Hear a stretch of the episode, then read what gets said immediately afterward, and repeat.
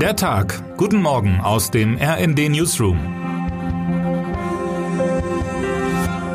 Es ist Montag, der 27. Juni.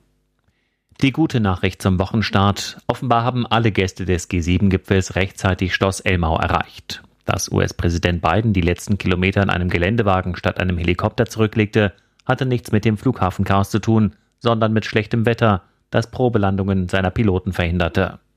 Nirgendwo angekommen sind hingegen tausende Reisende, die von NRW aus in die weite Welt fliegen wollten. Ganz zu schweigen von Gepäckstücken, die überall sind, nur nicht dort, wo sie hingehören. Dieses Wochenende hat gezeigt, Deutschland kann Gipfeltreffen organisieren. Einfache, urlaubsdurstige Menschen und ihr Gepäck planmäßig von A nach B zu bringen, haben wir aber offenbar verlernt. Im bayerischen Elmau sprechen die Staats- und Regierungschefs heute mit dem ukrainischen Präsidenten Volodymyr Zelensky. Der russische Angriffskrieg ist auch Thema, wenn es um die weltweite Ernährungskrise geht, für die Putin mitverantwortlich ist. Der Gipfel begann reibungslos. Die Männerrunde plus EU-Kommissionschefin Ursula von der Leyen versicherte einander des unverbrüchlichen Zusammenhalts des Westens. Daniela Fartes warnt allerdings vor zu viel Gemütlichkeit in der bayerischen Idylle. Je konkreter die Verpflichtungen, je weniger wolkig die Kommuniqués, je deutlicher die Abkehr von der eigenen Bequemlichkeit, umso wahrscheinlicher ist es, dass von diesem Gipfel nicht nur die Bilder in Erinnerung bleiben. Angenehm, aber nicht ausschließlich bequem wird das Partnerprogramm zum Gipfel. Gestern schon stapften die Partnerinnen der Mächtigen mit Nordic Walking Stöcken durch die bayerische Natur.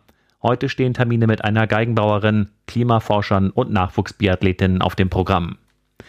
Bundeskanzler Olaf Scholz hat sich im Organisieren von Gipfeltreffen durchaus als lernfähig erwiesen. Als regierender Bürgermeister von Hamburg war er noch mitverantwortlich dafür, dass Proteste rund um einen solchen Gipfel außer Kontrolle gerieten. Diesmal haben die Mächtigen wieder ihre Ruhe in den Bergen. Wie lernfähig deutsche Flughäfen sind, sollten sie nun sehr schnell unter Beweis stellen. In Nordrhein-Westfalen zeigte sich am Wochenende, wie katastrophal es enden kann, wenn Personalmangel und schlechter Service auf den Beginn der Sommerferien treffen. Um nur zwei Beispiele zu nennen, am Flughafen Düsseldorf wurden ankommende Reisende ohne ihr Gepäck nach Hause geschickt. Sie sollten später wiederkommen, um es in Empfang zu nehmen. Am Flughafen Köln-Bonn filmte ein Fluggast eine Warteschlange. Sie war 1,8 Kilometer lang. Während die Lufthansa schon angekündigt hatte, dass sich ihr Flugplan kurzzeitig nicht normalisieren werde, ist ein Plan der Bundesregierung bekannt geworden. Sie will ausländische Fachkräfte gewinnen, um den Betrieb an den Flughäfen sicherzustellen. Das wirft einerseits die Frage auf, was das für den Betrieb der Flughäfen in den Herkunftsländern der Fachkräfte bedeuten würde Andererseits, Urlaub in Deutschland kann auch ganz schön sein.